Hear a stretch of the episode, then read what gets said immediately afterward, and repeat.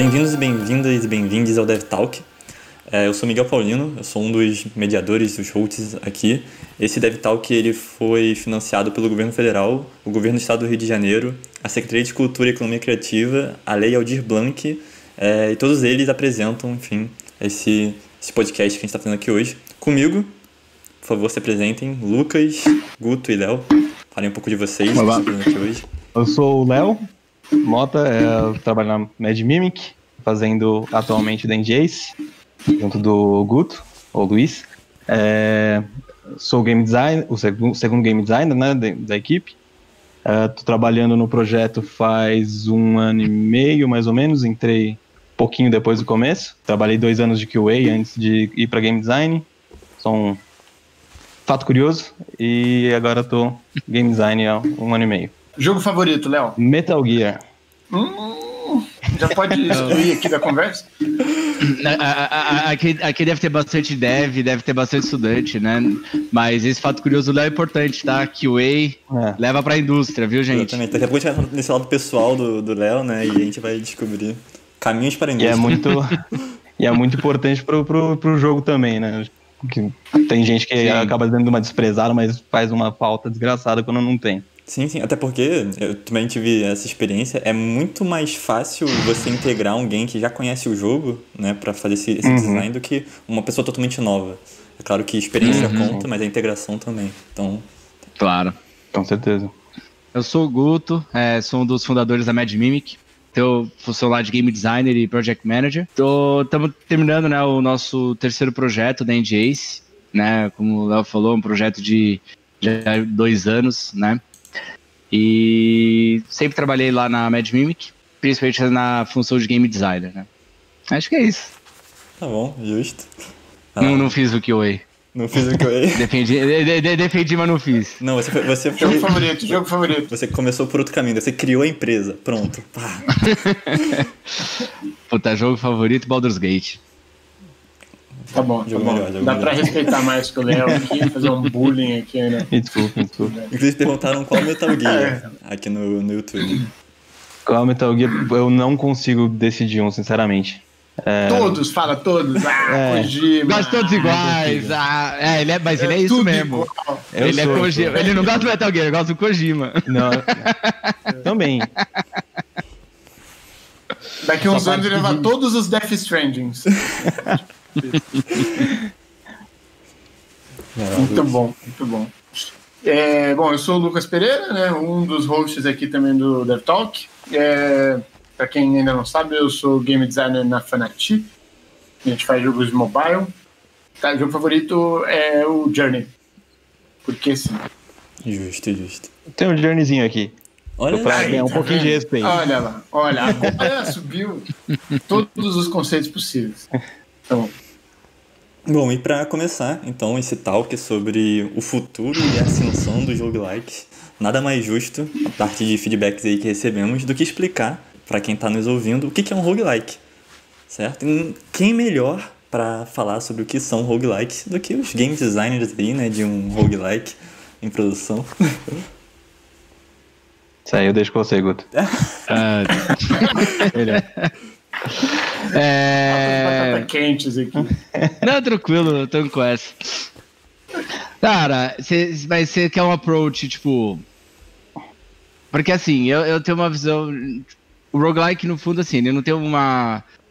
Não existe uma coisa que fala, roguelike é isso, né? Porque no fundo o roguelike acaba sendo muito mais um sistema de progressão e como você estrutura um jogo do que um gênero, né? Tipo, Into the Breach ele é um jogo tático, né? Turn-based, quanto a da Ace são action, né? Pra mim, hoje em dia, tipo, o que define o, o roguelike é esse sistema de como você vai progredir o jogo, né? É, que traz um- uma série de elementos, né? E já traz uma bagagem com ele que acaba trazendo vários jogos diferentes dentro para o mesmo grupo, né? Porque no fundo, quando você olha Slay the Spy e Dead Cells, você fala como é que esses dois jogos estão no mesmo grupo de jogo, né? Por isso que eu acabo, né, eu, eu foco tanto nesse conceito do sistema de progressão, porque no fundo, toda a questão do roguelike é que ele não é um jogo com uma progressão permanente, né? Pelo menos não uma progressão permanente per se, né? É, a ideia é que cada vez que você jogar, você vai ter uma experiência do jogo do começo ao fim, né? Daí que vem a questão dos, do, do, do Rogue originalmente, que não importa o que você fizesse, vencendo, perdendo, tudo sempre começava do zero. E toda vez que você jogava, você joga, você tem essa, essas variações, né? Então, hoje o jeito que eu leio roguelike e o jeito que eu vejo muitos lugares tratando, né, que seria o equivalente ao rogue like, like, like, like, light, like, não sei quantas camadas já estamos hoje em dia, né? Que é basicamente essa é, é a experiência que você está dando para o jogador dentro do, do, daquele gameplay, né? Então, o, e, e, as ferramentas que o jogo vai usar. Então, é, sempre começar a run do zero, do começo, ou levels procedurais, um desafio muito grande, né? Tipo, esses são elementos que. É até engraçado porque nem todos os jogos hoje em dia trabalham com level procedural, né? Ou, ou tanto. Então, tipo, hoje em dia o roguelike tá até ficando mais, né? Tipo, o que, que realmente define, né? Mas eu, eu acho que esses são elementos que, tipo, ainda são muito core pro roguelike, né? Então, você vai jogar Slay Spire, o, a progressão que você vai fazer no mapa e as escolhas muda né, as cartas que você vai poder receber de reward, como você monta seu deck ali na hora mudam. O Dead Cells, é, as armas iniciais que você faz mudam, o layout do mapa muda, mas o mapa, o mundo é sempre o mesmo formato, né? Então, você vê que todos eles, tipo, eles não é, não é aquela mudança 100%, né? Hoje em dia nem é mais tão aceito aquele roguelike é, hiper mega hardcore, que tipo, é tudo simplesmente muda, né? E uma coisa nova do gênero, nova, né? Mas já faz uns anos, né? Quando veio Rogue Legacy, que é a questão do Legacy, né? Que é a questão da permanência, é, de coisas que não importa que você comece o jogo desde o começo ou não, você vai trazendo esses elementos permanentes para dar uma questão muito mais de progressão de conta, tipo, como se você tivesse uma conta do, do, do seu jogo, do que daquela partida que você está jogando, né? Então, por mais que o jogo seja difícil seja perdendo, você eventualmente vai tendo uma progressão, né? E hoje em dia tem jogos que nem trabalham tanto isso ou trabalham de maneiras mais simples, né? Tipo Into the Breach, que mal tem uma progressão nesse caso. Eu não sei se eu consegui dar uma. Consegui. Desculpa. Não, conseguiu, conseguiu. É, acho que é, é uma pergunta que eu tenho na minha cabeça. Acho que é isso. É, ele é um sistema de progressão no final do dia, né? Uhum. Mas eu, eu. Cada vez mais eu vejo ele. Eu acho que ele ainda não é um gênero por si só, porque não existe, né? Tipo, ah, vou fazer um roguelike. E, e, e ele se define por si, né? Ele precisa uhum. de algum ele é um subgênero, eu acho que ele, eu encaro ele como um subgênero mesmo. E acho que tá todo mundo usando ele como subgênero para várias coisas. Ele é uma tag, né? Ele não foi é, uma exato, tag. É, assim, ó. É. Eu, eu tenho o Dead Ace. Tipo, a hora que eu falo, puta, eu quero, eu quero escrever o Dead Ace. Eu não vou falar, ah, é um jogo com levels procedurais, onde toda a partida você vai fazer. Ah, é roguelike. Todo mundo fala, ah, beleza, então vou morrer, vou recomeçar do zero. O mapa vai ter mudança, entendeu? Tipo, ele, ele é quase que uma tag, assim. Tipo, um pacote tem muitas diferenças hoje, até converso muito isso com o Léo, de tipo, você vai estudar roguelikes diferentes, você vai ver o approach diferente para esses pacotes. Então, sei lá, tem o pacote do Slay the Spire, você vê o mapa inteiro antes, tem as decisões, reward para cada nódulo que você vai. Você tem o da uhum. pegada do, o do Hades, que você se prepara antes da run. Na run você tem a sua evolução dentro, mas depois você tem um hub, rola a progressão da história narrativa, gameplay. Você tem o do Dead Cells, que é o que a gente mais se inspirou, que, tipo, é, o mundo nunca muda, mas o mapa, é, é, é, o bioma muda, né? E, e você, tipo, a, as armas e as habilidades que você acha no caminho é o que vão ditar como funciona o seu gameplay. Então, você, você se prepara antes, você se adapta à sua run, né? Então, tipo, é até engraçado porque a gente chama de roguelike, mas os jogos, eles têm muita diferença entre outros. Uhum. É, eles têm muita, muita questão fundamentalmente diferente, né, entre eles. Sim. E que qualquer pessoa de fora que não tenha estudado, que entenda seja mais esse, nesse núcleo de jogadores é, hardcore, é, tipo, vai olhar e falar, pô, mas não tem nada a ver. Até como tem o lado contrário de, tipo, muita gente, por exemplo, uh, compara bastante né, o DNJs com o Hades, que é o grande jogo roguelike do momento, né? Uhum. O jogo indie do momento, eu diria até. Mas ele acaba, como nem o Guto falou, tipo, a, a, progressão em si, a parte mais roguelike, o nosso não é tão parecido com o Hades, é mais parecido com o Dead Cells do que com o próprio Hades. Acabam, tipo, juntando mais porque os dois são câmera isométrica, mais ação, tá ligado? Sim. É, eu Sim. acho que existem para quem está começando nessa diferenciação de roguelike como gênero ou subgênero é importante, justamente pelo que vocês falaram de eu não vou me deixar levar pelo pela falácia, né, que é eu vou fazer um jogo um jogo roguelike. Eu preciso dar mais mais contexto, né, para esse roguelike. Roguelike, uhum. como vocês falaram, é só o sistema de progressão, mas ao mesmo tempo eu acho muito interessante esse nosso cuidado em, em dizer se é ou não roguelike, porque há um tempo atrás, né, com essa ascensão dos roguelikes, houve né, essa discussão. Pelo menos eu gosto muito de, de roguelikes, eu joguei alguns. Durante um tempo a comunidade teve essa discussão de roguelike, like, roguelike, roguelite, e essa uhum, diferenciação uhum, uhum. eu acho que é também um tópico interessante da gente, da gente entrar. Como é, que, como é que vocês identificam essa diferenciação? Ou é o que a gente tá falando um pouco mais cedo. Tipo, no fundo, o, o gênero roguelike nunca existe. Tipo, não é um gênero, né? Tipo. É quase que nem o Souls-like, né? Para os jogos de estilo Dark Souls. Na verdade, os jogos Souls-like são os jogos que pegam a estrutura do Dark Souls e praticamente usam aquilo ao pé da letra. Isso não existe mais no, rogue, no roguelike. Tanto que eu, por exemplo, nunca joguei Rogue, né? Num, num, e o Rogue é um jogo turn-based sem gráfico praticamente, sabe? Tipo, é, se você olhar o, o, o, Rogue, que é o que gerou o roguelike, e olhar, tipo, Dandy Ace, Hades, eu, os caras falam, tem nada a ver, entendeu? Tipo, não, não, não é parecido, né? Uhum. E eu até acho que foi bom, na verdade, porque eu acho que, apesar da gente, de eu não achar que é um gênero, eu acho legal ter essa questão de falar, tá, isso aqui é um roguelike, isso aqui você vai encontrar esse tipo de experiência, né? Essa experiência que a gente quer passar para você. E, cara, a experiência de jogo precisa ser é, mudada, tá ligado? Tipo, ao, ao, longo do tempo, se os jogos ficam sempre na mesma coisa, na, na, na, sempre naquela mesma experiência, a, a galera vai parar de consumir o jogo, né? Você precisa trazer coisa nova.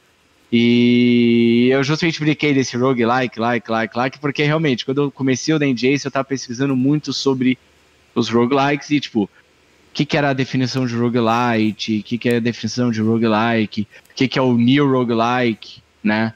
E quando você vê, tipo, o Binding of Isaac, ele já é considerado o new new roguelike pros puritanos do roguelike, uhum. né? Então você já vê que nele é uma coisa que, tipo, para pra, minha geração de dev, eu, eu, eu, eu é, quando eu comecei a fazer jogo, comecei a estudar jogo, o Battle of Isaac já era tipo, a principal referência de roguelike. Pra mim era impensável que ele não era um roguelike. Uhum. Nos termos puros, tá ligado? Tipo, pô, é o Battle of Isaac, sabe?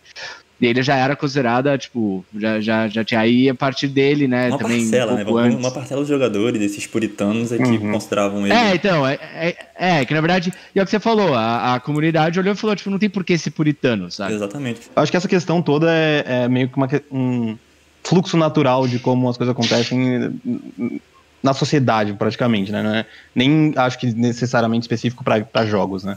Que a gente tem muito é, o pessoal puritano, nostálgico, que vai, vai ter essas discussões sempre, né? Mas é a mesma coisa que, vai, que acontece com, que nem o Guto falou, o Souls-like. Tipo, depois de Dark Souls, começou a sair um monte de, de jogo seguindo essa estrutura que o pessoal chamava de, de Souls-like, mas acabou sendo uma coisa que muitos jogos começaram a, a trazer essa tag para eles, mas que era basicamente é um jogo difícil. Uhum. Então acabou criando várias vertentes disso e é a mesma coisa com outros gêneros, como tipo, é, gêneros, né, mais ou menos, que nem o Metroidvania, que se olhar vários Metroidvanias recentes, como Ori e Hollow Knight, não tem nada a ver com Castlevania e Metroid de lá dos anos 90, né? né? É. Então, tipo, eu acho que isso vai, acontece naturalmente com a maioria dos gêneros, a maioria de, desses sistemas de progressão, e vai criando esses, esses grupos diferentes de pessoas, onde uhum. um vai considerar tal jogo como pertencente e outro não, por tal e tal motivo, e não necessariamente um vai, vai ser inválido e outro válido por, por um motivo ou outro, né? Uhum. Eu acho que isso é, é interessante, e aí para quem tá ouvindo e não sabe o que é um roguelite, o que é um roguelike, roguelike-like, basicamente, eu, inter, eu interpreto, vocês me corrigem se eu estiver errado, é, o roguelike, ele segue essas, esses precedentes do rogue, que é o jogo turn-based, sem mundo persistente, então quando você quando você morre, você perde de fato tudo, né? Você não leva nada para sua para sua run novamente. E é baseado muito na player skill do jogador, porque como você não não leva nada, tudo que cresce, né, para você masterizar o jogo, para você ganhar o jogo de fato, a única coisa que tem que crescer não são os seus itens, mas sim a sua, o seu player skill, né, a sua habilidade como jogador. Já no roguelike, isso muda quando ele começa a tornar o jogo um pouco mais, mais de ação, né, mais, mais rápido, como o Bind of Isaac, o Dan Jace, o Hades, é, e começa, o Dead Cells também sou fã, é, e começa a colocar essa, essas coisas que persistem no mundo, esses itens, uhum. cartas, enfim, o que, o que for, o que, o que quer que seja, porque isso faz com que aos, aos poucos, mesmo que o jogador não melhore como play, com o player skill, né, com a sua habilidade, os itens que ele adquiriu ao longo das suas runs vão tornar o jogo mais fácil, né, vão permitir que o jogador zere uhum. o jogo de fato.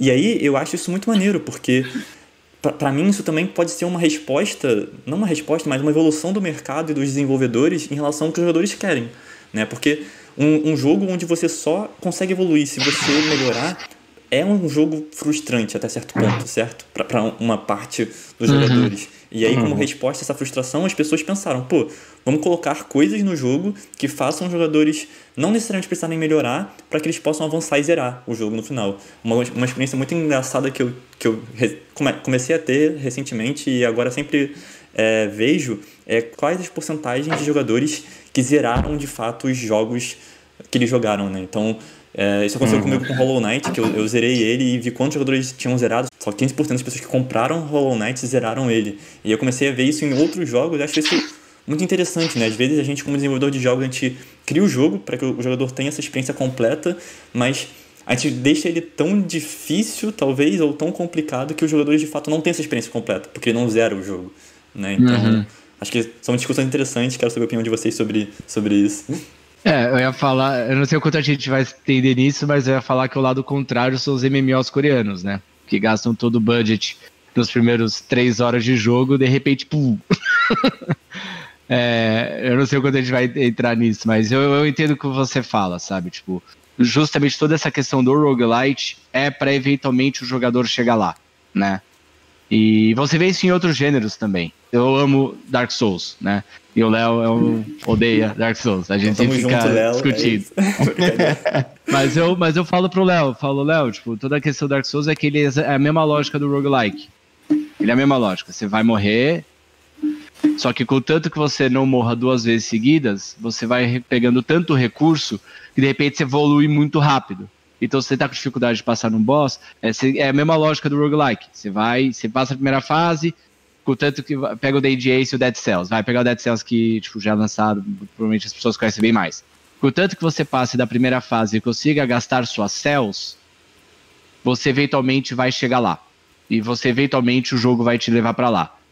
Você vê esse mesmo recurso no Dark Souls. Enquanto você não morrer duas vezes seguidas, você mora, você é, é, pega tantas é, Souls que você pode passar seu personagem de nível, melhorar seu equipamento e de repente você dá um spike de força, né? E eu acho que esses são jeitos muito bons e um, um, um jeito que os devs acharam de conseguir trazer uma coisa que tinha estava se perdendo no mercado na final da década de 2000, no começo da década de 2010, que era os jogos estavam ficando fáceis. Tipo, esse é um jeito muito bom de você conseguir pegar um jogo e fazer, meu, esse jogo vai ser difícil pra cacete quero que o jogo, tipo, seja super desafiante, quero que o jogador, tipo, realmente tenha que aprender a jogar o jogo para passar, sem tornar o jogo impossível, né? Ou sem tornar, tipo, aquela aquela experiência extremamente frustrante, sabe? De que, tipo, não tem jeito. Uma hora, eventualmente, o jogo vai te colocando num patamar de progressão que ele mesmo te ajuda. E o legal e o bem feito é quando o jogador nem percebe isso né? E para uhum. mim esses são os casos mais bem de sucesso. Tipo, uhum. o Dead Cell você tá jogando, puta, você não passa do primeiro boss no começo. Só que a hora que você chega a terceira, a quarta vez, você já tá com dois pots. Daí você passa, você fala, puta que pariu, eu passei do boss. E beleza, você aprendeu a jogar. Se você estudar aquele, aquela boss fight, ela basicamente trabalha nos fundamentos, saber dar dodge e saber encaixar os ataques na hora certa. Mas ao mesmo tempo você também já tem dois pots, né? E isso já faz uma diferença gigantesca em você não ser tão punido por qualquer erro. né? É, você então... tem recursos e você tem a skill, né? Acho que você tem essas duas coisas Uhum. em paralelo andando e, e vai se balanceando, né? Se você tem muito Sim. skill, você vai embora, né? Mas se você não tem muito skill, uma hora o, Ele te os balanceia. recursos te ajudam, é, te, te mandam pra frente. E aí o, o novo patamar não vira mais aquele boss, vira o próximo boss. Então o jogador ele tá começando do zero, ele sabe que ele morre, ele fica puto, mas ele não tem mais aquele, o, ele não é mais um ordeal tentar passar do começo, entendeu? Tipo, o começo ele já falou, não, agora eu já passo daqui, agora eu já consigo ir pra lá, sabe? Uhum. E eu acho que isso é um, é um recurso que eu amo no roguelike, é uma das coisas que me faz tipo, ser viciado em roguelike, porque eu não gosto de jogo fácil, né? E eu sei que é, o, o- principalmente jogos AAA, de 2010, 2000, até 2013, é, é, tava numa época muito bizarra dos jogos, né? Tanto que o Dark Souls chegou impossível de passar para um monte de gente e foi um dos jogos que mais fez sucesso na geração deles, sabe? Trazendo uma fórmula similar é, a essa que a gente estava descrevendo. Uhum. Eu acho que é uma coisa também que vem bastante de, de ondas, é, de como os jogadores estão sentindo os jogos, que nem essa coisa que o Guto falou de pular para 2013, é, tava, tava nesse período né, de jogos muito fáceis, aí começou a vir, vir jogos muito difíceis, mas eu acho até que é, essa tendência também tá caindo e voltando para ter jogos mais fáceis, sabe? Tipo, eu não sei se po- pode ser uma impressão minha, mas é, por mais que ainda tenha bastante o nicho do jogo difícil e tudo mais, eu acho que cada vez mais a gente tá dando mais essas é, chances do jogador conseguir passar de um jogo difícil. É, mesmo o próprio Hades, né, que acabou de sair, ele tem muito disso, né? Até mesmo a, a questão deles terem in- in- incluído aquele é, God Mode, acho que é o nome, em que cada vez que você joga, se você morre, o jogo fica um pouco mais fácil, diminui, acho que, sei lá, 5% o dano que você toma. E aí, para jogadores que não têm essa habilidade de passar de um jogo difícil, eles ainda podem aproveitar o jogo através de outras maneiras. Eu sinto uma tendência de começar a ter um pouco mais esse, esse tipo de é, jogos um pouco mais fáceis do que o- a, a dificuldade extrema que veio com o Dark Souls. É, tanto Dark Souls, aí depois o, o Souls que seguiram dele, né, o 2, o 3, o Bloodborne, é, Sekiro, Hollow Knight, mas... Não, mas próprio, pró- próprios outros roguelikes, tipo, eu nunca consegui passar de uma run do começo do, do- da metade do segundo mapa do Crypt of Necrodancer. Eu não consigo, simplesmente não consigo, não tenho a capacidade pra isso, sabe? Tipo, Tem um ritmo, Uhum. não, não consegue. Não, não, é, o jogo é muito difícil, ele é, ele é extremamente punitivo, tipo. E eu acho que vai nos próprios roguelikes que você tá falando, Léo, é exatamente isso. Os próprios Uhum. roguelikes, tipo, Binding of Isaac no começo era insano, cara. Aquele jogo era insano. Eu não Muito consigo legal. jogar, eu não joguei muito Binding of Isaac na época porque eu não, não, não tinha condição de jogar aquilo. É, ta- talvez tenha uma tendência de, de também, querendo ou não, aprendizado do público, né? Tipo, o público se depara com algo muito diferente, pelo menos, do que está acostumado. E, e aí essas regras vão sendo é, se repetindo em outros jogos as pessoas vão entendendo como funciona, né? E aí eu acho que é por isso que geram essas ondas, né? De, de ah, eu, eu não sei o que isso, como é que faz, funciona isso. Aí as pessoas vão aprendendo e os próximos jogos que vão saindo do mesmo gênero vai ficando mais fácil de absorver, né? Então, Sim, com que- certeza. Com certeza. É, e, e- e um jogo leva. E, o- e o- e e que um jogo faz leva pro próximo. Exato. Isso também é uma coisa muito. Que é o que aconteceu com o roguelike. Né? O roguelike não é mais aquele jogo. Você não vai mais ver um jogo, o roguelike twin stick, pixel art é, sem progressão permanente. Esse jogo vai flopar. É impossível um jogo desse, tipo, não flopar. Se você fizer, tipo, pra tentar é, aquela fase de ouro 2011, 2012, que você fazia um jogo, pá, ficava milionário. Porque justamente é isso.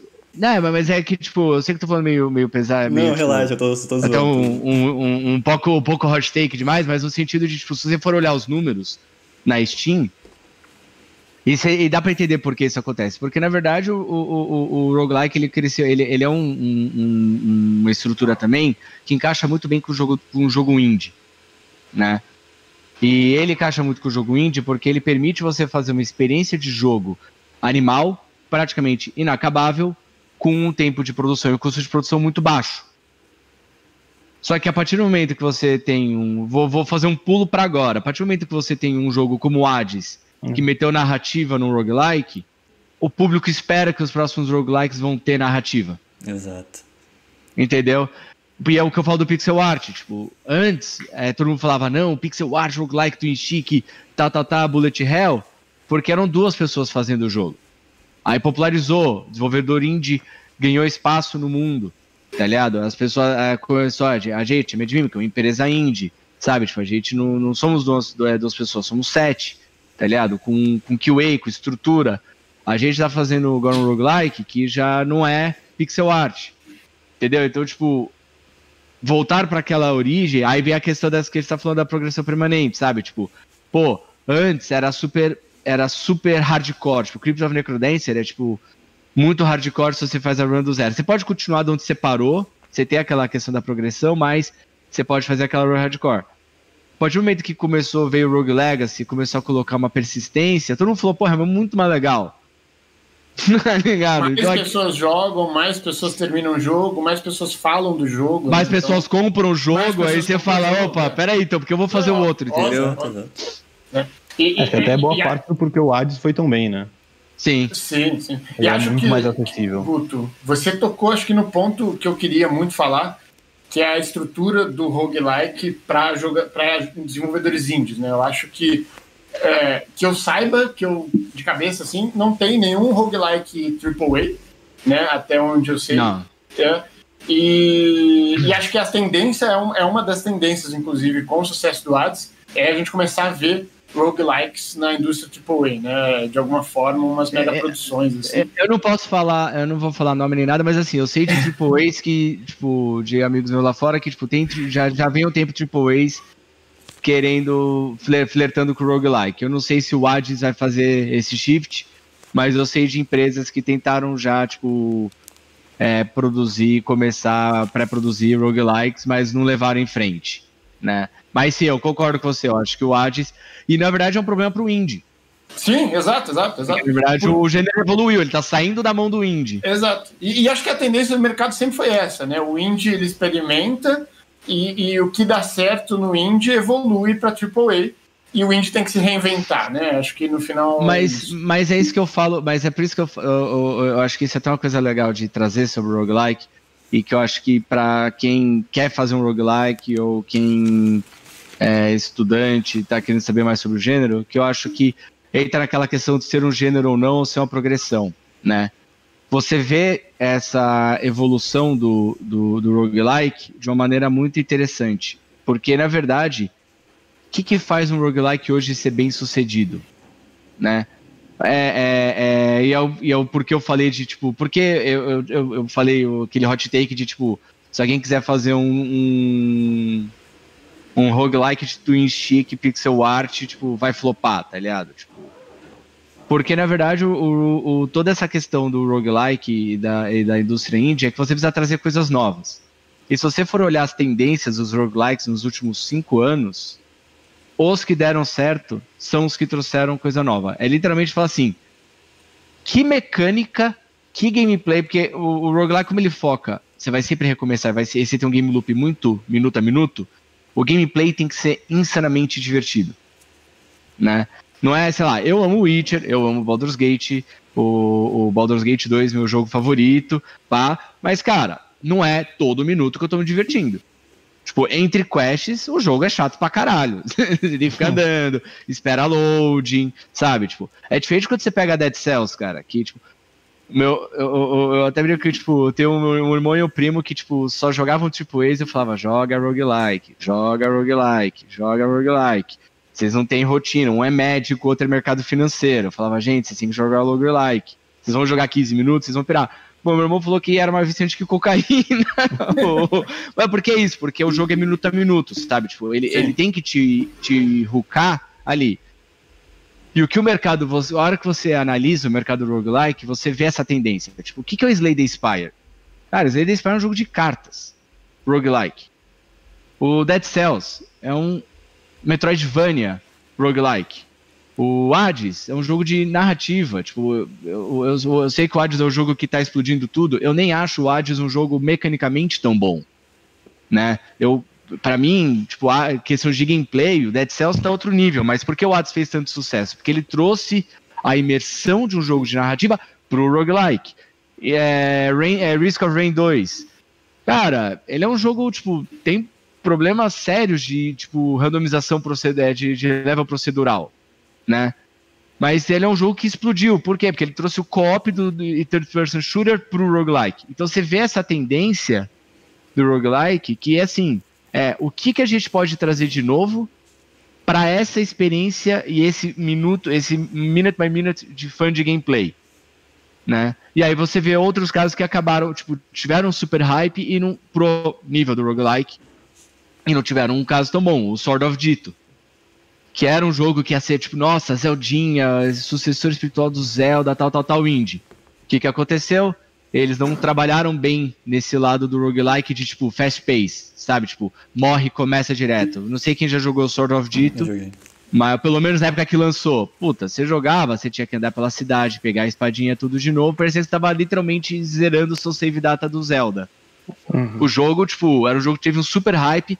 O, o mesmo Moonlighter, que é o do. Cê, o, o, hype que teve pelo Moonlighter, mas você vai ver os números dele, ele não é nem um décimo desses roguelikes que eu descrevi agora. Sim. Né? E porque ele não tem esse pacing, ele não pegou esse, esse pacing do, do, do roguelike que esses outros jogos conseguiram trazer. O é, que, que você fala, Léo? Desculpa. Eu só acho que é importante, tipo, que a, a, gente falando assim parece um pouco, acho que pode parecer um pouco que a gente tá meio que tirando isso do nada. E, tipo, a gente fez uma pesquisa bem extensa so, sobre esse tipo ah, de é. coisa. É. E, mas é, tipo, ao mesmo tempo é, é, é, um tanto fácil de você ver esse tipo de coisa. Se você entrar na Steam e procurar esses exemplos que a gente tá dando, você vê o número de, de reviews que os jogos tiveram, que é, que é querendo ou não, uma métrica que é um, é um parâmetro que, tipo, faz sentido, tipo, ele realmente reflete o quanto ele vendeu, se você fizer uma multiplicação lá. É, é, se você vê esses jogos que trouxeram algo novo, algo realmente marcante deles para essa progressão roguelike, você vê que os números deles são ridículos de grande, enquanto até mesmo um, um caso interessante que a gente viu esses...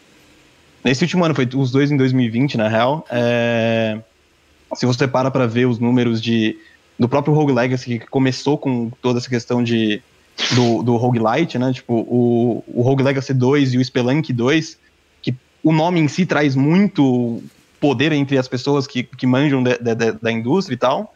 É, a venda deles não foi muito boa, sabe? Tipo, Na verdade, foi bem fraco. É, foi bem fraco, acho que até em relação ao, prime ao primeiro de cada um.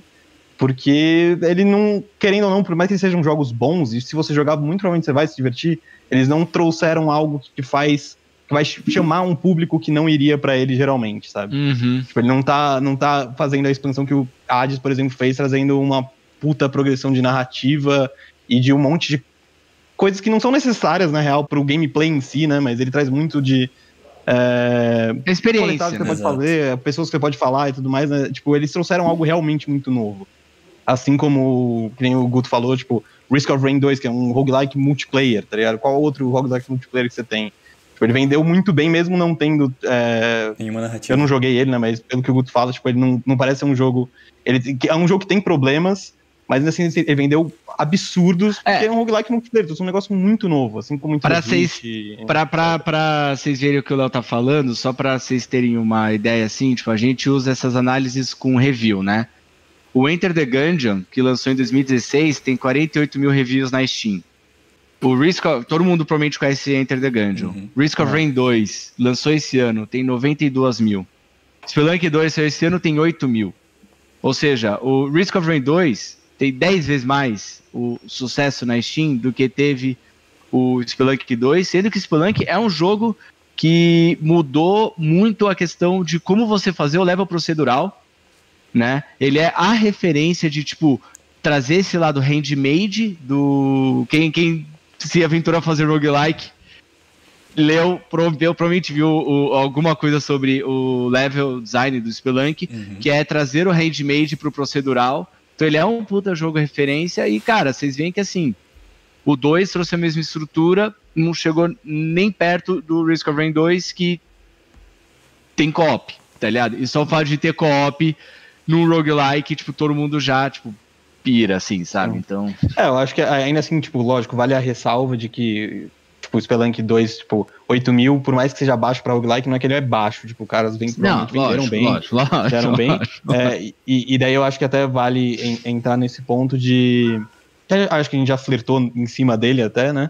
De o roguelike, ele ainda tem um. É, O sistema de progressão roguelike ele é muito atrativo pro mundo atual e para muitos jogadores. É muito, muito fácil de a- a- é, abranger uma quantidade muito grande de jogadores, porque ele é essa coisa de. Vai jogar, tipo, se for zerar uma run completa, vai ser, sei lá, uma hora no máximo. E, e você pode sempre pegar ele e jogar um pouquinho. A pessoa que trabalha muito, a pessoa que não, tem, não tá com muito tempo, sei lá, tá no ônibus, consegue jogar um roguelike numa boa e ter uma experiência quase que completa dele num, num, período de tempo muito curto e, e trazendo uma satisfação ao mesmo tempo que, lógico, precisa ter essa questão de ele realmente jogar de um- de uma forma legal, né? Que você realmente se entretém enquanto você tá jogando ele, né?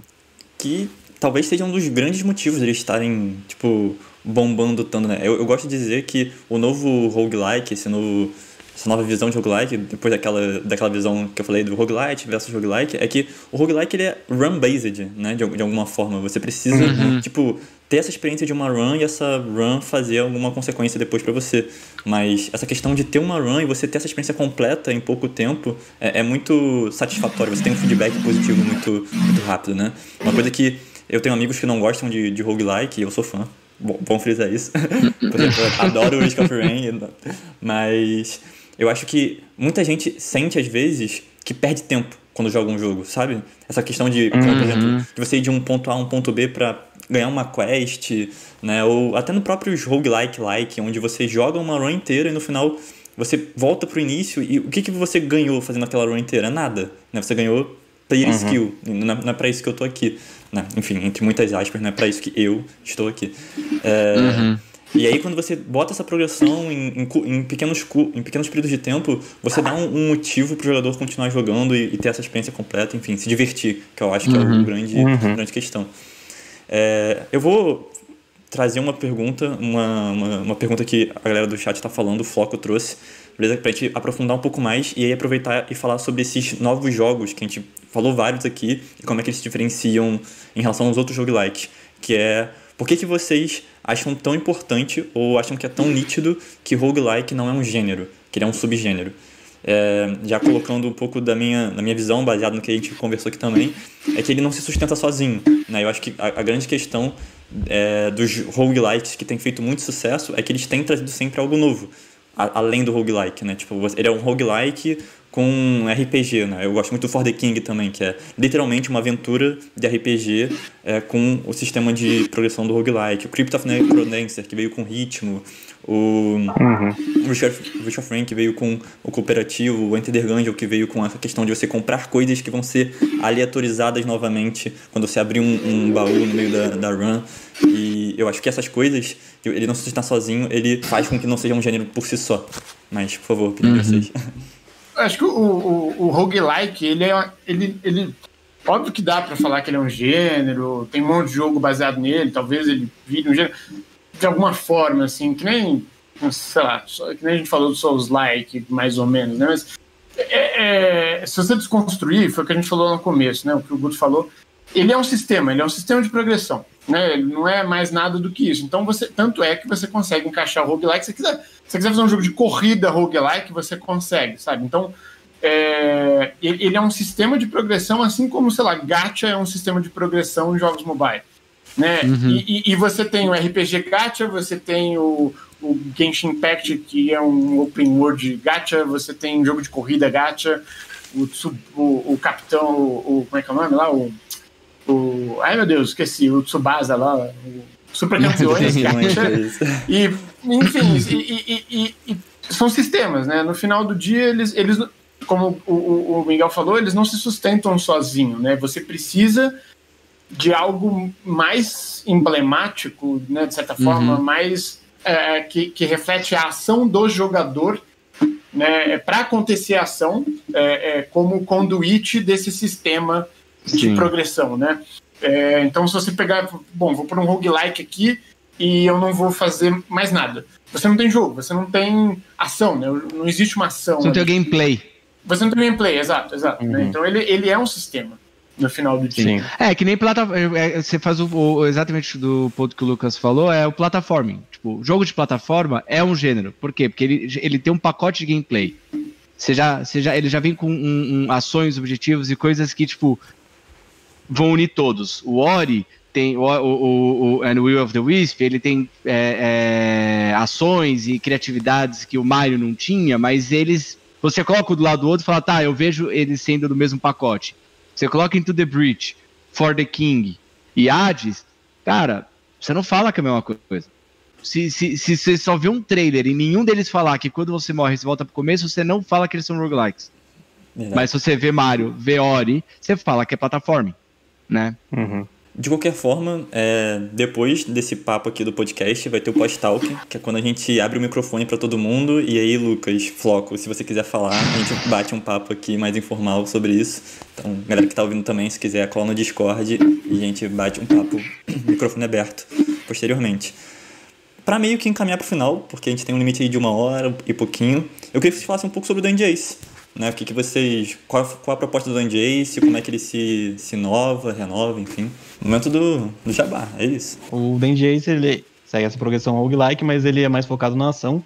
É, assim como o Dead Cells e, e Hades, né? É mais focado no, no combate frenético o tempo todo, bem ação. É, o, o, principal diferencial, né, até trazendo para essa questão do que a gente falou, né, o que a gente traz de novo é basicamente a combinação de skills. Então a gente tem, no caso, 50 cartas que são as habilidades né, do, no nosso jogo, e cada uma delas pode se combinar com qual, cada uma delas. Então você tem um total de né, mais de 2.500 combinações, onde você pode ir criando builds completamente diferentes a cada run que você faz. Então, é, seguindo nessa pegada da progressão é, roguelike, ele sem, sempre vai vir coisas diferentes para você durante a run, até aquilo que o Guto tinha falado, né, do, do, Dead Cells.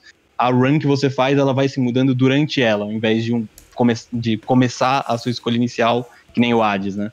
Tem aquela grande escolha de tipo, que arma você vai pegar. No D&D Ace você vai, conforme você vai progredindo, você vai achando novas cartas, você vai constantemente mudando a sua build e experimentando maneiras novas para você de jogar. E, vai bastante dessa coisa de, de criar o seu próprio deck, tipo, criar sinergias diferentes com cartas diferentes ou com os trinkets também, e moldando a sua própria experiência e uhum. sua própria forma de, de, jogar por cada run, né? Sim, é, a gente também foca muito, tipo, bem nisso que o Léo falou, como a gente praticamente força o jogador a mudar de cartas, porque a gente trabalha com sistema de nível de carta, então a carta que você pega no primeiro mapa, ela fica obsoleta. Então você fala, puta, eu gostei muito dessa carta, eventualmente você vai ter que trocar ela, né? A gente foca muito em, tipo, as cartas terem playstyle muito únicos, né? Então, uhum. tipo, a gente re é, realmente quer que, tipo, o jogador mudou as cartas que ele tá usando, ele tem que adaptar o, como ele joga o jogo. Tanto que, normalmente, quando a gente tá jogando entre a gente, e a gente fala, puta, tá, morri. Aí o cara falou, ah, mudou de mão? Mudei de mão, sabe? Tipo, você vai logo antes de um boss, você tava jogando melee, você vai pra ranger, do seu casting time muda, os seus time mudam, os seus cooldowns mudam. E, tipo, é, toda a ideia, é, reforçando isso que o Léo falou, tipo, é essa questão de trabalhar com a criatividade do player, sabe? Tipo, uhum. você realmente, tipo, pode combinar tudo com, com tudo, todas as combinações do jogo funcionam, né? E é, e é para explorar essa, essa questão de, tipo, cada vez que você joga o jogo, mesmo dentro de uma própria run, a sua experiência vai mudando. Sim. E até aproveitando que é um momento mais jabá mesmo, o, pelo que a gente vê, né, trabalhando com. A gente fez um trabalho bem legal, pelo menos ao meu ver, com a nossa comunidade enquanto a gente estava desenvolvendo. E o legal disso é que a gente conseguiu ver bastante na prática que, assim, cada um tem o seu tipo de carta favorita, sabe? É muito comum a gente chegar, chegar alguém no nosso chat lá no Discord e falar. Putz, é, Starburst é horrível. Odeio essa carta, ela é péssima. Aí logo depois chega um outro cara e fala: Pô, como assim? É minha carta favorita. É. Então, tipo, a gente tem bastante. E mesmo dentro da nossa própria empresa, tipo, entre os desenvolvedores, cada um joga de um jeito. Até, tipo, como a gente tem três tipos de carta diferentes, né? Uma de movimento, uma de ataque mais rápido e outra um ataque mais impactante, é, que é azul, rosa e amarela. Tem muita gente que joga com duas azuis, como você tem quatro slots né, no nosso jogo. é, gente que jo joga com duas azuis que são de movimento, gente que joga com duas rosas, duas, duas amarelas, nenhuma amarela, usa só azul e rosa. Eu acho que a gente conseguiu chegar num, num, num balanço bem legal entre todas as cartas serem úteis e serem apelativas para um tipo de pessoa diferente. E acho que é, no fim é nisso que nosso jogo brilha, né? Exato. Eu, eu fico imaginando muito isso, porque, enfim, mais de 2.500 combinações diferentes. Acho que isso é bizarro, assim. bizarro de maneiro, obviamente. Porque, eu, assim, joguei, joguei AIDS, obviamente, meus amigos jogaram AIDS, e a gente super brinca do tipo, como assim você usa lança? Eu uso escudo, escudo é muito melhor que lança. Não, eu, é. eu uso, tipo, metralhadora. Que? Não, metralhadora é horrível. Então, essa, essa brincadeira de você comparar builds, falar sobre a sua build, como é que você joga, Sim. de fato, é muito maneiro com a comunidade. É, e vocês, desde o princípio, quando vocês fizeram essa pesquisa e entenderam o mercado dos roguelikes, vocês tomaram essa decisão de que ah, a gente quer focar na, nas diferentes combinações de cartas para que diferentes jogadores tivessem diferentes estilos? Então, tudo isso que a gente falou foi exatamente a base da pesquisa do Day Ace na época, né? A linha de raciocínio, quando a gente começou o Ace, foi literalmente essa. A gente falou, pô, vamos, vamos fazer um roguelike. A gente chegou à conclusão que, tipo, a gente olhou os números, a gente quis fugir do co-op, né? Que era pra gente ter lançado no Heroes na época, o jogo da Mônica, né? A Mônica agora da Squares, a gente falou, não, vamos, vamos fazer um shift, né? Vamos, tipo, não tem porque ficar no co-op, né? E a gente começou a estudar pra caramba. E foi. A, a linha de raciocínio que a gente fez pro DNJace foi exatamente o que a gente conversou aqui. Eu falei, gente, a gente tem que trazer algo de novo pro roguelike. Eu, eu não gosto do termo inovação né? O Léo sabe muito disso. Eu, eu não fico, tipo, vamos tentar inovar, tá ligado? Eu falei assim, cara, a gente precisa trazer algo sólido, tipo, o que, que pro roguelike é uma coisa que ainda não foi explorado. E eu sempre fui, tipo, um viciado na Supergiant, na empresa, né? Uhum. Aí eu falei, cara, que, que aconteceria se a gente colocar transistor com a progressão do Dead Cells? E aí que eu falo da progressão do roguelike. Não foi o que, que acontece se eu colocar transistor no roguelike. Foi o que, que acontece se eu pegar o transistor e colocar na progressão roguelike do Dead Cells, né? E eu tô falando exatamente isso pra, pra, pra aquela questão do gênero que a gente falou, tá ligado? Uhum. Porque eu não viria, tipo, toda a lógica de como funciona o DJs que eu falei das cartas aumentarem de níveis, tal, tal, tal, é completamente oposto do que é o Hades, por exemplo. Tipo, seria. O DJs não teria funcionado com essa outra progressão. Mas foi bem isso, a gente falou, cara, será que funciona esse conceito? Né? Porque o Transistor é animal essa questão de, tipo, combinação de habilidade. Só que é um jogo muito curto, tá ligado? Tem pouca habilidade. Como é que, tipo, isso se encaixaria num, no escopo de um roguelike, tá ligado? Como é que a gente... E foi bem numa construção assim, sabe? A gente olhou e falou, cara, Tipo, o que que faz um roguelike? O que que faz a galera, tipo, curtir um roguelike? O que que faz esses jogos roguelikes bem sucedidos? E a gente começou a olhar, falar, puta, cada run traz uma experiência diferente. Cada run, tipo, você consegue fazer isso, você ter, você ter vários jeitos de jogar o jogo. E a gente que a gente falou, cara, encaixa, tá ligado? Agora é só uma questão de saber como produzir isso, mas é, o conceito foi bem bem teórico mesmo, tá ligado? A gente olhou, pesquisou o gênero, falou, cara, a tendência do gênero é trazer uma mecânica, não uma mecânica inovadora em si, mas uma mecânica que não foi explorada no gênero, né? E qual é a melhor progressão dessas que a gente tem hoje colocadas na nossa frente para a gente, tipo, explorar ao máximo essa mecânica que a gente quer tá propondo. E a gente fez o A mais B. Puta, Transistor, Dead Cells, Animal. Vamos a partir daí. Maneiro. Eu acho que é interessante, né? Uma pergunta, um, uma outra dúvida que eu tenho é, com produção brasileira e momentos diferentes aí de mercados internacionais, o quanto eu considero vocês, dentro do cenário brasileiro, uma empresa de médio pequeno porte. Não sei se estou certo ou errado, mas. Eu não sei dizer beleza. também. Acho que o, o quanto. Tá por aí, o, o, quanto o tamanho de vocês influenciou na decisão de escopo. Porque é isso. É, as restrições, tem... né? As restrições Exatamente. da empresa e possivelmente requisitos, né, foram levaram vocês para isso? Assim? A questão é o seguinte: o jeito que a gente funciona é o meu sócio, o Tashiro, acho que alguns de vocês devem conhecer ele. Eu sento com ele e falo, cara, e aí, próximo projeto, quanto tempo eu tenho? Ele, dois anos. Tá bom, eu sento com a equipe e falo, galera, a gente tem dois anos para produzir. A pré-produção, os primeiros meses, por isso que eu falei, ah, é transistor mais dead cells, eu sei que o conceito funciona. Como é que eu produzo isso agora? Eu sei que eu tenho dois anos, eu tenho uma equipe desse tamanho, Eu preciso. Se eu, em, sei lá, dois meses, não resolver ah, os problemas técnicos de como eu vou desenvolver isso, o jogo não sai do papel.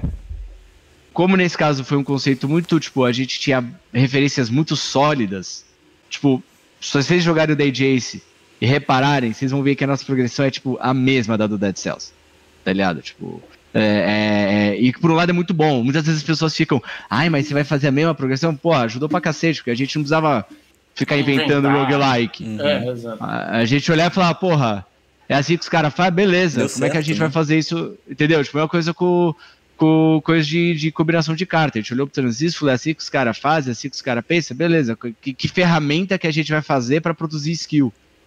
Que ferramenta que eu vou fazer para produzir level? Que ferramenta que vai fazer para fazer inimigo? Porque a gente precisa produzir isso em tanto tempo, né?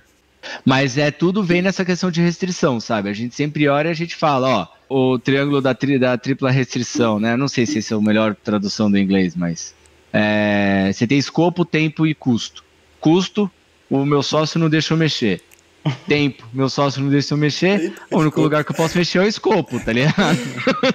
Muito justo. É, então é tudo 100% no escopo. E a ideia do roguelike é que ele é um jogo escalonável, né?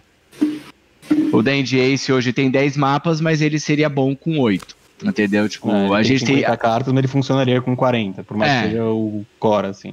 Ele tem Inimigo, 36 mesma coisa. inimigos, podia ter lançado com 25, tá ligado? Tipo, seria um jogo pior, né? Um, uma experiência menos, tipo, variações, Robusta. coisa do Ah. tipo, robusta, mas seria, tipo, aqueles que a gente falou, aqui, aqui, aquele minute by minute que você tá jogando seria a mesma experiência, né? E até bom, na verdade, eu até... Eu sei que a gente tá entrando um pouco nessa questão de pré-pro e tal, começo, mas se eu mostrar um vídeo, uma imagem nossa do, da primeira build que a gente fez em janeiro de 2019, você já reconhece todos os core elementos do gameplay que a gente tem hoje em dia. Todos. A, a combinação de cartas, a poção, o inimigo é, e, e as oito primeiras cartas do jogo. Bom, eu tenho né? um costume Então a de, gente- de anotar promessas de próximos talks. Eu vou anotar essa promessa aí de próximo talk sobre pré-produção, tá bom? Vou te ensinar um pouco sobre isso. Já tá calejado. Não, pode, pode chamar. Isso aí, eu- se quiser, eu já faço agora, né? Calma, calma, calma, calma. Eu, tenho- eu tenho que ter conteúdo. Mas o. Mas o. Tipo, a gente chegou no core muito rápido. Muito rápido. Né? E eu acho que esse é o- essa é a beleza do roguelike. Como o jogo.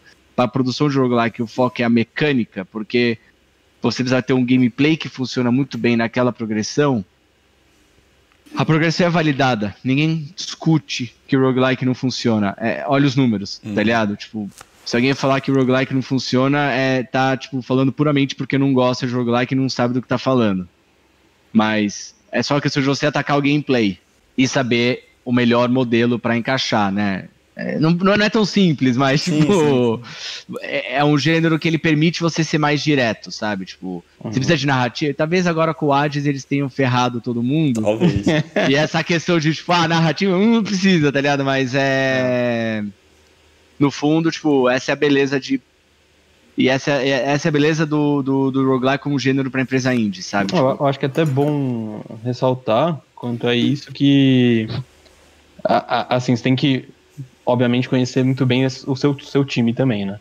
É, o que, que vocês conseguem fazer de fato. É, claro. mas in- indo para esse quesito que você falou, né? Tipo, o, o- como o nosso core já estava feito há bastante tempo, tipo, foi- é o que possibilitou, por exemplo, de a gente lançar em julho do, de 2020, aí a gente conseguiu estender é, boa parte por causa de publisher, né? É, e a gente, tipo, incrementou muito o jogo, melhorou muito o jogo em muitas áreas e acres- acrescentou, por exemplo, Twitch Integration, que, é, que eu acho que é uma feature super legal, que engaja bastante com, com o público, mas que ele não teria, ele, ele seguiria sendo o mesmo jogo, a, a essência dele continuaria igual, mesmo que agora ele tá um jogo muito melhor. Eu acho que é o. Parte disso é o que você dá pra ver, por exemplo, com Hades, que muito, muitas das features dele poderiam não existir, o jogo continuaria sendo igual. Tipo, por mais que ele com certeza iria ir bem pior do que ele foi, né? Porque ele não teria toda essa profundidade que ele tem, que eu acho que é o que mais atrai as pessoas. O jogo em si ainda continuaria existindo parecido, e até nessa questão que eu disse do, do conhecer sua equipe, é, é que, eu, que eu fico com medo quando, quando a gente fala essas coisas, tipo, ah, agora por causa do Hades, é, todo roguelike é Vai ter possível que que ter precise ter uma narrativa. Você precisa reconhecer que a a Supergiant é uma equipe de 20 pessoas que tem, a maioria deles, pelo menos os principais, tem 15 anos de indústria, e eles têm uma pessoa focada em narrativa desde, o, desde a pré-produção do, do projeto. Tipo, e fora, fora o trabalho que eles já têm com narrativa gigantesca, com Bastion, é, Transistor e Pyre. Tipo, por mais que isso talvez comece a se tornar um necessário, não, não, não quero. Eu espero que as pessoas Sejam de estúdios realistas. pequenos, de três pessoas que nunca fizeram narrativa, não tentem sair replicando a, a profundidade da narrativa do Hades, porque não vai rolar. Uhum. Porém, o público não se importa. O público não se importa, é, com Exatamente. certeza. Tipo, eu tô Essa é a pra triste realidade. O desenvolvedor, pra ele não, não, não se frustrar depois, mas é,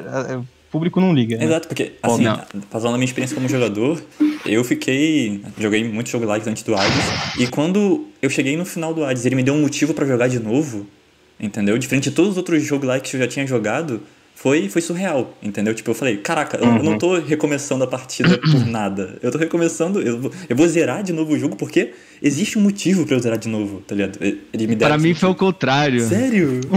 Por favor, fala. Eu zero, eu joguei, oi- eu joguei, cara, uns oito meses seguidos de Dead Cells, cara. Não, Não. passei da terceira Lost Cells, não, mas porque o jogo mecanicamente foi muito mais engaging. Como o Hades, ele é um jogo muito mais focado na narrativa, eu nunca achei o gameplay da Supergiant, tipo, o forte dele. Sempre foi a Uhum. narrativa. Bastion é um jogo genérico com uma puta narrativa do caralho, sabe? Uhum. E bonito, e E- bonito, e bonito, bonito. bonito. Não, não, então, é. bonito, mas assim, tipo, Sim, sim, você não vai jogar o Bastion e falar, nossa, como esse jogo joga bem, tá ligado? Sim, É, sim, sim, sim. Que experiência do caralho. E pra mim esse problema é com o Hades. Eu acho que ele é um puta jogo, bonito pra caralho. Ele traz uma imersão que nenhum outro roguelike traz, isso eu tenho a menor dúvida. Só que, por exemplo, eu jogo o Dead Cells, jogo ele, eu sinto o, o prazer de jogar o Dead Cells mecanicamente, tipo, maravilhoso. É muito gostoso. Quando eu venci o Hades, veio lá na narrativa, eu pensei, nossa, tipo, tem mais coisa, mas eu não me senti instigado, tá ligado? Mas também porque eu, eu, eu procuro, o, eu sou o tipo de jogador que eu procuro o desafio mais do mecânico, sabe? Tipo, Sim, pra sim. mim o Dead Cells, por exemplo, é o melhor roguelike que já saiu, porque ele é um jogo que até hoje eu jogo e eu fico, tipo, vidrado no que dá pra fazer com aquele jogo, sabe? Tipo, E, mas é engraçado como essa percepção que você descreveu é o que trouxe meu irmão, meu primo, um amigo meu. Muita gente entrou no roguelike por causa disso. sim, sim. Muita gente. Que você descreveu foi exatamente o que trouxe muita gente. Porque, no final das contas, o Hades não fica mais difícil. E, e eu acho que e- Não. eles sabem e eles sabem tanto disso que eles colocaram logo depois os modificadores, tá ligado? Ah, faça a run com esses modificadores aqui. Porque se você fizer a run de novo sem modificador, não vai ter tanta graça. É, se você é alguém que já tem uma, uma mecânica muito boa, né? Tipo, tá muito acostumado com a jogabilidade do, do Hades. Depois que você zera, se você não botar essas coisas, ele não tem muito pra que você jogar. Ah, Mas tem a, a, a narrativa Sim, e tal. sim, sim. Tipo, na questão do gameplay em si, você não vai ter muito desafio a mais, né? Exato. Gente, eu vou passar para as perguntas. A primeira foi feita pelo Ulisses Gandini, veio do YouTube. O Lucas vai querer responder essa Da. Fanatia, da Fanatia. Da Fanatia, olha só. Dá pra É. ter um roguelike em um board game? Tem um roguelike em que board game. Mas, é, Qual é o É. roguelike? Já? Fala aí. é, na verdade, sim, tem, é muito forte, né? Mas ele, é, eu, eu, eu ainda não joguei. E por isso que eu tô falando, assim, de... Mas é, acho que o, o Time, Time Stories, é, se não me engano é esse o nome do jogo, ele tem um loop, ele tem um jogo, você, você joga até um momento, você tem que voltar do começo, jogar de novo, pra ir progredindo, né? Ele não é necessariamente um roguelike, né? Acho que ele não, não- talvez não seja feito com essa intenção, mas é, funciona, né? Você está num loop temporal e aí você tem um tempo X para jogar o jogo. E cada vez que você joga, cada run que você joga, você vai descobrindo mais coisas para conseguir avançar um pouquinho mais, né? É, eu sei o conceito mais ou menos do jogo é isso, mas eu ainda não joguei. Mas eu diria que dá, com certeza, para fazer, né? Inclusive é um projeto meu aí que eu tô fazendo. Ah, é, é que eu acho que você tem que, tipo, nesse caso, tem que tipo, ver o que, que você estaria procurando de traduzir o roguelike pro board game, né? Porque se você parar pra pensar, o Zombicide, eu jogo pouco board game, né? Eu jogo mais RPG de mesa. Mas tipo, o Zombicide, ele tem muitos elementos de um roguelike, porque você, apesar da missão em si, você escolher a missão e você falar, tipo, ah, agora vou jogar essa missão e o setup inicial ser o mesmo, os inimigos que aparecem variam, como eles aparecem, variam, aonde eles aparecem, variam, a arma que você vai pe pegar varia, sabe, tipo. E no fundo, o que é o Dandy Ace ou Dead Cells? Você tem o mesmo mapa, ele tem pequenas variações dentro dele, dos biomas, o que muda é, tipo, a ordem que os inimigos vão aparecer, a, as armas que você tem, entendeu? Tipo, se você for olhar, tipo.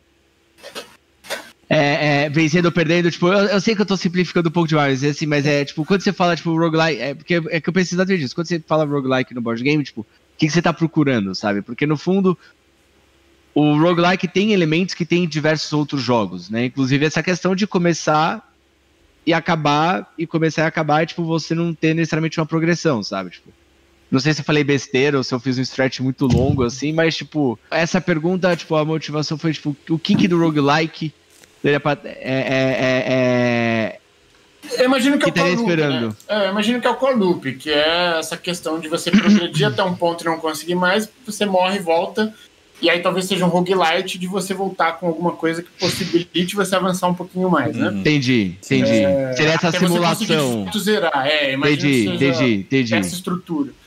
E assim, dá, dá para fazer. Ele é, é, é, só que a gente entra em restrições é, é, de componentes, né? É muito, é muito ruim no, no board game você, por exemplo, ah, eu, sei lá, eu tenho um, um deck, um deck build, né? Aí, tipo, eu morri. O que, que eu faço com esse deck build, né? Eu tenho que descartar todas as cartas, ir lá no meu deck, procurar as cartas que eu consegui descartar e ficar com uma. É tipo, olha o trabalho que o jogador vai Sim. ter para recomeçar e, e, e, é ruim, né? É estranho. Assim, então... A graça do roguelike é que o computador faz isso rápido Exato. você, né? Exato, exato. Próxima pergunta é do Jean-Pierre a gente está vivendo uma fissura entre o indie e o AAA, com problemas de produção do AAA ficando ainda maiores, jornadas de trabalho, etc. E é, com toda essa atenção com, para o Hades, o que vocês acham que vai rolar? O AAA vai ficar mais indie ou o contrário? Ou nenhum dos dois? Eu acho que não é uma coisa de um, de um caso específico como o Hades que, que vai mexer numa estrutura tão grande uh, quanto essa. Uh, acho que já, já tem muito desenvolvimento quanto a, a essa esse balanço entre os dois há muitos anos já, né? Por questões de diversos jogos, acho que continua me, meio que o, o, o, que sempre foi. Tipo, o indie pode trazer coisas. O indie vai continuar trazendo tipo novas ideias que podem acabar sendo usadas por, por AAAs e Uhum. e começarem a, redesenvolver isso, assim como pode acontecer o contrário de empresas AAAs é, pararem de fazer um gênero que o indie acaba é, se aproveitando e, e, e, tendo mais jogos indies em volta disso, que é o que aconteceu com Story Driven no, no, geral há bastante tempo atrás, no começo dos indies, ou até mesmo com Metroidvania, que pouquíssimos jogos é, hoje em dia fazem Metroidvania, por mais que tenha vindo da Konami da Nintendo. Hoje em dia você não vê AAA fazendo Metroidvania e a gente tem no indie grande, grandes jogos como o Ori e o Hollow Knight que são, seguiram essa tendência. Né? Ou outros como Bloodstained, etc. É, eu, eu, eu, eu, concordo. Eu acho que também uma coisa não, não, não leva a outra, na verdade, porque concordo plenamente com o que o Léo falou dessa questão de, tipo, o foco, eu acho que a AAA não vai mudar, essa questão de jornada de trabalho não vai mudar, né? Uhum. Tipo, vai ter pressão, mas, tipo, a AAA, a AAA vai sempre tentar puxar os limites para um lado enquanto os indies vão tentar explorar coisas para o outro, né? O que eu acho que vai acabar e até tá na hora, eu sei que não tem a ver em si com a pergunta, né? Que é começar a falar mais sobre o Double A e o Triple I, que é ah. basicamente tipo, a, Superjet não é indie, tá? é tipo a Blizzard é indie. O Overwatch vem, é, ganhou o prêmio do melhor jogo indie de 2017, 18, não lembro. Porque o conceito de indie, tipo, não existe um conceito, sabe? Tipo, a gente é uma, a gente é uma empresa com a publisher, né? Jace é indie, sabe? Tipo de coisa. Tipo, uhum. o que, que é o indie? É, é muito mais pro tamanho de produção, sabe? Tipo, eu, eu, sei que eu tô abrindo um pouco a discussão, ah, o assunto, mas, tipo, mas o que eu acho que falta para esse tipo de coisa é a gente começar a falar mais do Double A, do, do uhum. Triple A, tipo, a verdade é que o que o Léo falou, cara, a Supergiant é uma empresa de 20 pessoas com uma bagagem de quatro jogos com produções grandes, eles têm, produ eles têm uma experiência de muito tempo antes de lançar o Bastion, né? E eles não estão na mesma categoria, por exemplo, que empresas como a Mad Mimic. Que a gente também não está na mesma. Eles são muito mais para uma Clay que fez o Don't Starve do que pra gente. Uhum. E é capaz deles estarem mais próximo de uma Double A, que era a Riot quando lançou League of Legends em 2009, que também não era um indie aquilo. Uhum. Aquilo também não era, entendeu? E o que eu acho que acaba gerando muita essa discussão no, no, na indústria é justamente como a gente basicamente divide, tipo, ou essa é uma AAA gigantesca e, tipo, é um pacote, ou você tá no indie, sendo que existe um, na minha opinião, um meio aí muito grande. Existe que- muito meio, né? Existe um limbo aí no meio que, tipo, que, que é cada coisa, né? Uhum. É, até sei por exemplo, tipo, a, o Senua Sacrifice, é, O Hellblade. Hellblade, né? Uhum. É, tipo, você vai olhar, tipo, muita gente considera ele indie, mas assim, ele foi feito pela Ninja Theory, que por mais que eles não tivessem um jogo autoral deles, eles já estavam na indústria há mais de 10 anos. Ou, ou ao mesmo tempo, no, no lado contrário, tipo, você vai falar que Death Stranding é um jogo indie, que tecnicamente o, o- a Kojima Productions era uma empresa nova que estava, né, por conta e no começo era pequena.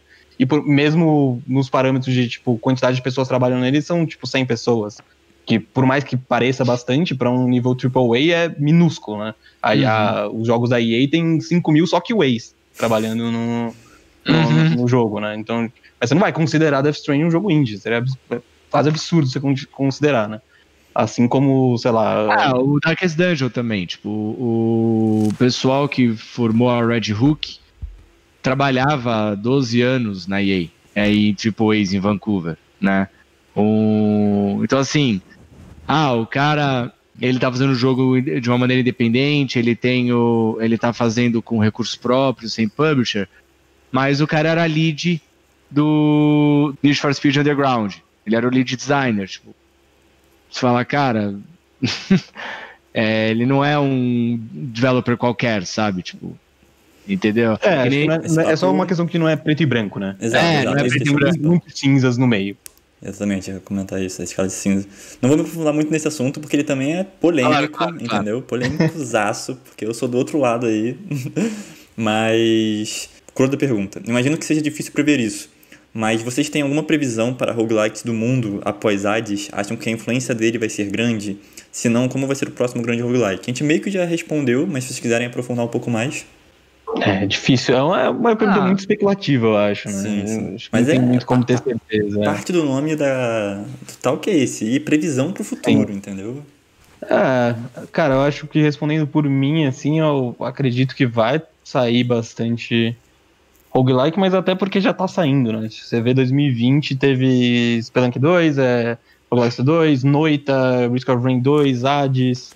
é, tem, tem muito. Eu acho que Monster Train também foi de 2020, né? Uhum, também foi. É, tem, tem uma infinidade de, de, de jogos saindo já, eu acho que vai continuar tendo. Talvez tenha essa, essa, questão de o Triple A's começarem a, fa- a tentar fazer alguma coisa pra esse lado. Também acho que vai ter muita gente quebrando, a- quebrando a cara, sinceramente, faz- tentando fazer e não chegando no, no, no suficiente, tipo, não pegando essa coisa, tipo, tentando só copiar um outro roguelike, ou até mesmo Hades. E também eu acho, o que eu acho possível e que me dá um pouco de medo é a questão do, do público, que é aquilo que a gente falou. Tipo, agora com Hades, a maioria do público que vai jogar um roguelike por causa do Hades vai esperar uma narrativa, uma profundidade mesmo de features no geral, assim, muito maior do que eles esperavam ano passado antes do, do Hades, né? Uhum. Então Sim. eu acho que ne- nesse quesito, tipo, talvez tenha um boom, mas eu acho que não vai ser uma coisa crescente in- infinita, assim, tipo, vai virar um novo gênero que vai sempre lançar um monte de Hum. jogo. Entendi. É, eu acho que vai continuar a mesma tendência, sinceramente. Eu não, eu não vejo ainda as Triple A's entrando no roguelike. Não, eu também não vejo muito. né? É, A verdade é que é outro público. Eu- uma coisa que eu me surpreendi esse ano, agora a gente começou em janeiro a fazer pesquisa dos mercados, né?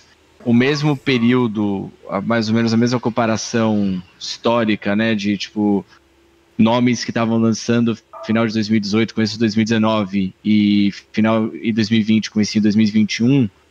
A gente tá falando de tipo 2018 tava lançando, Dead, tinha lançado Dead Cells, Into the Breach tava tava, tinha acabado de ser anunciado, Slay the Spire, tipo, são nomes que hoje a gente olha e fala, nossa, são nomes grandes, né? Uhum.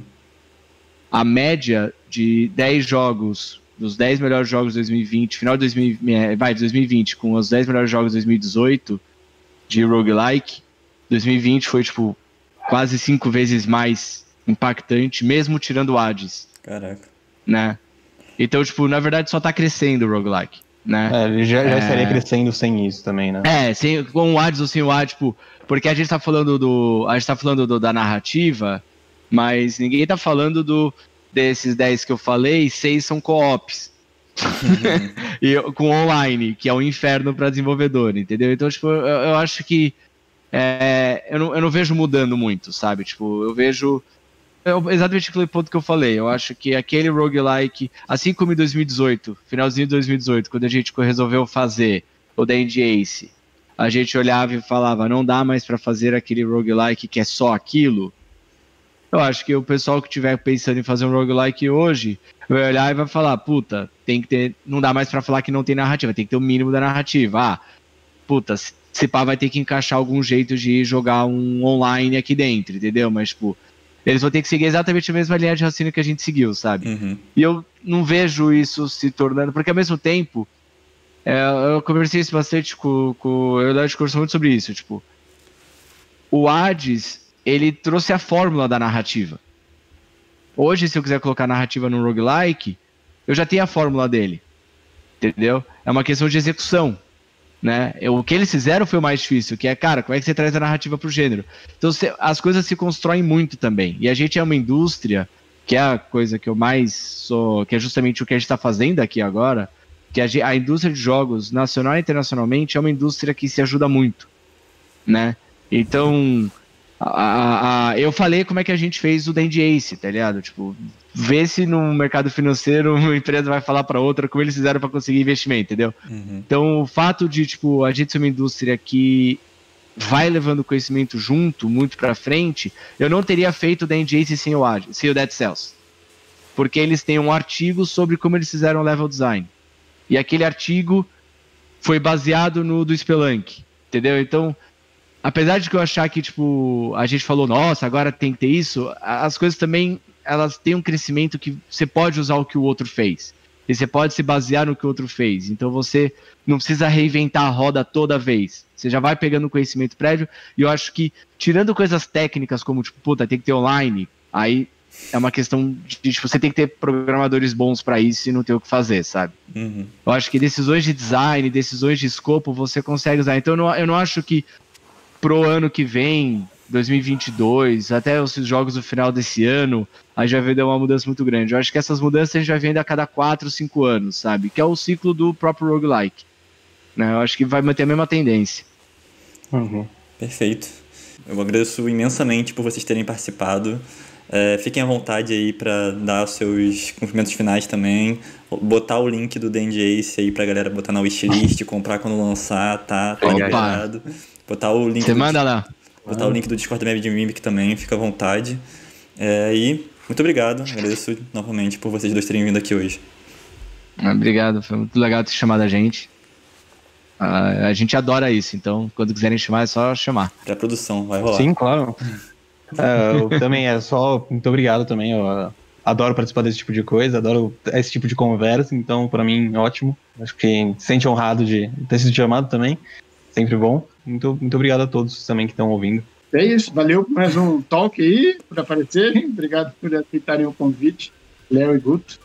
É, o trabalho de vocês é muito maneiro e continuem sendo um exemplo aí para a indústria brasileira de jogos.